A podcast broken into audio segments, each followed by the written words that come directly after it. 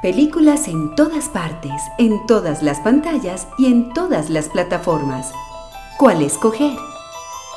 Aquello que alivie y alimente nuestro espíritu. Para que el cine nos salve de la realidad, Radio Cinema. En Cámara FM, Radio Cinema. Cine conversado con Santiago Gutiérrez y Samuel Castro.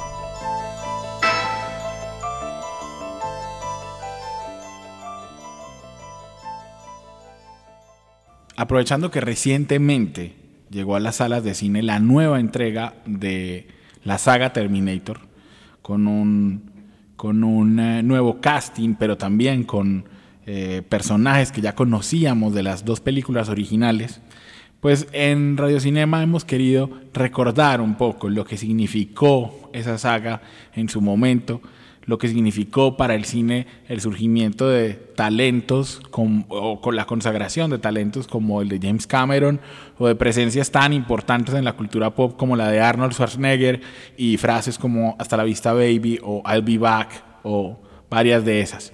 Eh, esto es casi que un homenaje nostálgico de los, las dos personas que conformamos el equipo de Radio Cinema, pues Terminator estuvo en esa época de nuestras vidas en que uno recuerda con especial cariño películas que probablemente no sean tan buenas, pero que llegaron en un momento de nuestras vidas muy importante.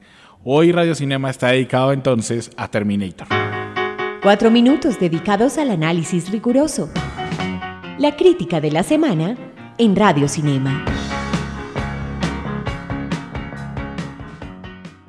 Buenas noches a los oyentes de... Bueno, no, primero buenas noches Santiago. ¿Qué tal, Samuel? Buenas noches a los oyentes de Cámara FM que nos escuchan por los 95.9 en la ciudad de Medellín y a todos los que nos van a escuchar posteriormente en las distintas aplicaciones de radio en los que este programa como podcast eh, puede ser eh, bajado por ustedes. Eh, estamos en Spotify, estamos en Deezer, estamos en SoundCloud, estamos en Mixcloud, en Mixcloud estamos en iTunes Podcast y también estamos en Evox, creo, por ahí. Eh, hay, gente amable que sube el programa. Pues muchas, muchos saludos también para ustedes que nos escuchan. Em, Santiago, a Santiago y a mí nos pueden escribir a nuestras cuentas de Twitter. La de Santiago es. San Gutiérrez J. La mía es arroba Samuel Escritor. Y a la emisora y al programa también le pueden escribir a la emisora a través de Twitter por la cuenta arroba cámara FM y al programa por FM arroba FM Radio Cinema. Santiago, fuimos a, por, por, cosas del destino a, ver eh, esta última entrega de Terminator, Dark Fate. Sí. Em, y, yo diría, quisiera que empezaras vos con tus impresiones para yo complementarlas. A ver, eh, creo que hay que valorarla en varios niveles. El nivel nostálgico es, digamos, un, retorno, una continuidad de las dos primeras Terminator. Se nota la mano del regreso de James Cameron, que había abandonado la franquicia, eh, y regresa en esta sexta entrega eh, para poner las cosas un poco en su lugar. También emociona ver de nuevo a Linda Hamilton y Arnold Schwarzenegger juntos. Eh, a quienes vivimos en aquella época. Nunca, nunca Terminator fue una franquicia de mi gusto profundo y creo que aquí no hay sorpresas, pero de eso se trataba el cine en aquella época también. Si queríamos explosiones, que hubiera explosiones, si queríamos persecuciones, que haya persecuciones. Obviamente ahora aquí se vale de un desarrollo técnico mayor, eh, muy James Cameron, que siempre en el cine que ahora él produce, eh, lo, lo, lo lleva, digamos, de una manera eh, efectiva, efectiva diría yo, eh, y decide en este momento, eh, en este punto, no, no dirigir, llama a Tim Miller, que lo habíamos conocido principalmente por su trabajo en Deadpool, creo que no tiene otro trabajo, y creo que hace también un buen trabajo de dirección. Para los colombianos, más allá de los ánimos patrioteros, la actuación de Natalia Reyes es muy digna digamos, no se amilana ante, lo, lo dijiste en la introducción, íconos de la cultura pop contemporánea como los que tiene que compartir acá eh, escena y digamos eh, está muy bien, sí, hace el papel de una latina, hace el papel de una mexicana, eh, pero, pero lo hace muy bien y creo que abrió una puerta que va a tener nuevos capítulos para ella en Hollywood. La película, en, en términos generales, yo diría, es una buena película de acción. Es una película buena del género, pero entiendo a quien no disfrute de este género que, que, que nos escriba al Twitter y nos diga cómo pueden decir que es buena, porque a veces cae en unos clichés del cine de aquella época del Terminator 2 anterior, que, que digamos que hoy yo los encontraba, tal vez porque hoy tengo 20 años más, o tal vez porque el cine ha evolucionado, pero se ven un poco inocentes para, para, para la época. Siento yo, digamos, es como mis impresiones generales. Disque 20 años más. 30. 30 años más, 30. Santiago. Estamos viejos. Que, que es caro. Eh, Sí, claro, entonces era, entonces era casi un niño cuando vi la 2. eh, sí, es que eh, iba a decir que, que a, mí, a mí esta Terminator, el, el problema de las películas de sagas sí. es que de alguna manera tienen que rendir como ciertos homenajes eh, a- y seguir con una historia. Es decir, tienen que satisfacer no solo al espectador nuevo, sino a ese espectador nostálgico que va a verla. Claro, en este caso más, digamos, porque las anteriores eran unos reboots, como se llaman, que eran, no tenían nada que ver, era el universo, pero no estaban en una linealidad. Aquí James Cameron asume que sí. Incluso, incluso no solo asume, asume que sí, sino que casi que tira la, o sea, lo que es Terminator 3, la Terminator Genesis, Sí. la Terminator en la que John Connor es Christian Bale, las tira, digamos, a la caneca Ajá. y les dice, um, con permisito que aquí vengo yo, yo soy James Cameron y esta es mi historia, ya vamos a hablar ¿Por qué también ocurre eso, que tiene ciertas razones. Pero yo creo que, que la película, eh, como, como todo lo que está, a ver, como todo lo que está detrás de James Cameron y también como se ha conocido a Tim, Tim Miller, es impecable desde lo técnico. Así es. eh, me parece que sufre la película cuando las secuencias de acción dejan de ser humanas. Ah. Es decir, las secuencias de acción cuando se da, o sea, esa primera secuencia en la que aparece eh, un, un humano del futuro, un humano que, mm, pues, visiblemente mejorado, Sí. con, que es el personaje que hace Mackenzie Davis, y perdón por la expresión, pero se da en la jeta hasta, hasta morir con el robot, que en este caso es un latino también. Gabriel Luna. Gabriel. Luna. Bueno, y está Diego Boneta, que lo conocimos por su personaje Luis Miguel en Netflix ahora. ¿Decimos cuánto actúa en la película o no hacemos ese no, spoiler? no, creo que sí sería un spoiler. Pero bueno, también funciona, digamos. Actúa poquito. Sí, de hecho yo pensaba cuando veía la película, ve, eh, ¿cómo ponemos un, un- un futuro eh, o un presente de algo vuelto nada? Pues vámonos a Latinoamérica. Exacto. O sea, no tenemos que hacer ciencia ficción, es Latinoamérica. Sí, sí, sí. Pero, pero lo, que, lo que quería decir era que, eh, digamos que cu- cuando esas eh, acción, cuando esas secuencias de acción son así humanas, son muy emocionantes. O sea, cuando están todavía con un, dándose con, Con, con, una coreografía perfecta. Tre- tremendas. La coreografía de peleas es excelente. Pero cuando, el, cuando las secuencias como crecen, crecen a que ya le meten un helicóptero, un tanque dentro de un helicóptero, un tanque que cae al agua en una represa, me parece que ahí la película, perdón por lo que voy a decir, pero pierde credibilidad. O sea, es como, es tan inverosímil que Sí. entonces te aleja del- Claro. De la cosa. Pero digamos, a que no dirige aquí, creo que eso es algo que diría yo común en el cine de James Cameron. Lo hago, digamos, como una advertencia para el espectador. O sea, el, el de Abyss o El secreto del abismo tenía ese elemento, los Terminator lo han tenido, incluso Titanic lo tenía, eh, Avatar también. Él, él siempre, la, la técnica le tapa algunos vacíos que tiene en la historia. Sí, pero, pero, y ahí nos vamos también a las cualidades. Es una película que, por ejemplo, que asume muy bien y sin, y sin ningún tipo, o sea, sin, ning- sin ninguna pose, me parece a mí, el girl power.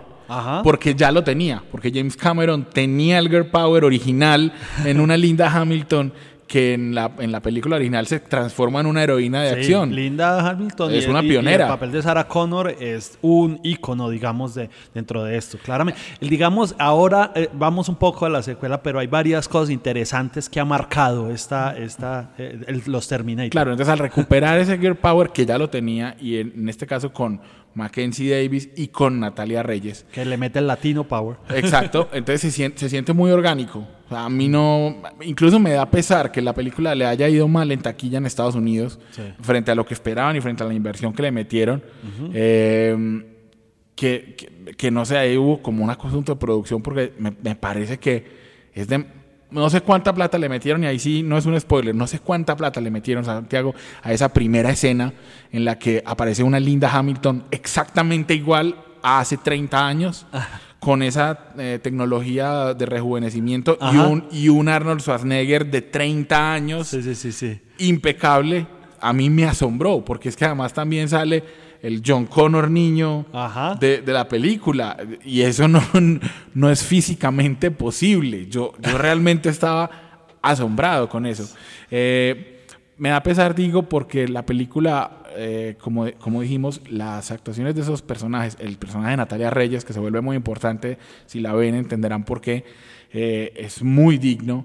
Y la película, por ejemplo, retoma, retoma eh, el elemento de los robots dominando el mundo, pero aquí con una preocupación actual, es los robots reemplazando el trabajo de, la- de- de los obreros en una fábrica. Así es, así En- es. Entonces, sé que lo meten lateralmente, un segundo, pero le da una lógica y una actualidad y una potencia que, que a mí me parecen valiosas.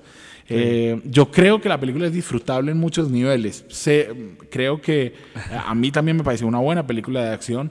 Creo que por supuesto la disfrutamos más los que tenemos más de 30 años y vimos las originales, porque hay una conexión directa con ellas. Pero a diferencia de, de lo que ha ocurrido, digamos, en, en otros, incluso en otros análisis de colegas en medios de Estados Unidos, a mí sí me pareció, a mí me pareció una buena película que el problema es el cansancio de la franquicia. Es decir, al tener, al, al haber tenido ya tres películas malas de la franquicia, Sí, es un antes lastre. que esta, Sí. esta película, que es buena, carga con, esa, con ese lastre y, y le afecta, digamos, en la recepción que tuvo frente al público. Vamos a hablar entonces, ahora sí, de las originales y de esa saga que en muchos sentidos cambió para bien y para mal el cine eh, de acción como lo conocíamos. se ganaron su lugar en nuestra memoria y en la historia del cine. Clásicos de ayer y de hoy, en Radio Cinema. Empecemos por el principio, Samuel, yo creo, que es la cabeza del señor James Cameron. A, mí, a- a mí me gusta más. Sí. ¿qué, qué versión te gusta más a vos? Yo, yo me voy con que. el- porque hay unos que dicen que estaba filmando un comercial. Sí. Yo me voy con la otra que estaba haciendo la postproducción de Pirañas, que era la película que había firmado para Roger Corman. Era su único crédito como director. Jim Cameron eh, vivía para ese tiempo en, dentro del carro, no tenía plata, estaba quebrado completamente. Así es. Eh, y se había ido a Roma. Es- están esas dos versiones, pero sí sabemos que estaba en Roma Sí. no tenía plata ni siquiera para, para irse a almorzar por la tarde, entonces le tocaba solamente con lo del desayuno. Se enfermó y tuvo una visión en medio de una fiebre de un torso metálico que sale de las, entre las llamas y que tiene unos cuchillos en la mano. Sí, terminaría abandonando la producción de Piraña 2, que si ven los créditos, pues si se le atraviesa esta película Piraña 2, Los vampiros del mar, muy mala. Eh, tiene un, director, creo, un greco romano, creo que es el director que termina la película porque él abandona el proceso. Él, él empieza a desarrollar esta idea, pero sabe que con el fracaso de Piraña 2 nadie, nadie va a escribirle y, y nadie va a dirigir. Él tiene que hacer la película, se convierte en su proyecto personal. Pero a diferencia de un director independiente que hace un proyecto personal humilde, siempre lo de James Cameron así es en grande. Entonces logra y solo eh, abren las puertas eh, Samuel, pero nadie quiere darle el dinero por este guion porque nadie le cree. Claro, es que ese es el problema. Solamente tenía, o sea, está, había desarrollado ya un prestigio como, como creador de efectos Sí, especiales. claro, porque digamos él viene de la ingeniería más, o sea, eh, eh, por eso siempre es un elemento importante en su cine. Entonces, The Terminator era un guion muy interesante, una cosa que tenía acción, pero que untaba viajes en el tiempo, Ajá. que era un elemento de ciencia ficción. Y lo que hizo James Cameron es que convenció a una productora, y cuando digo a una productora no es a una empresa, sino a una productora, a una mujer, eh, a, a que aceptara la condición de que él fuera el director y le vendió los derechos de la historia por un dólar. Un Bueno, dólar. Eso, esa venta de los derechos es la que hizo que James Cameron, después de la segunda película, se apartara porque es que él no tenía los derechos sobre la historia. Los tenía esa productora que entonces podía hacer lo que quisiera con ellos, que efectivamente fue lo que hizo, lo que le dio la gana.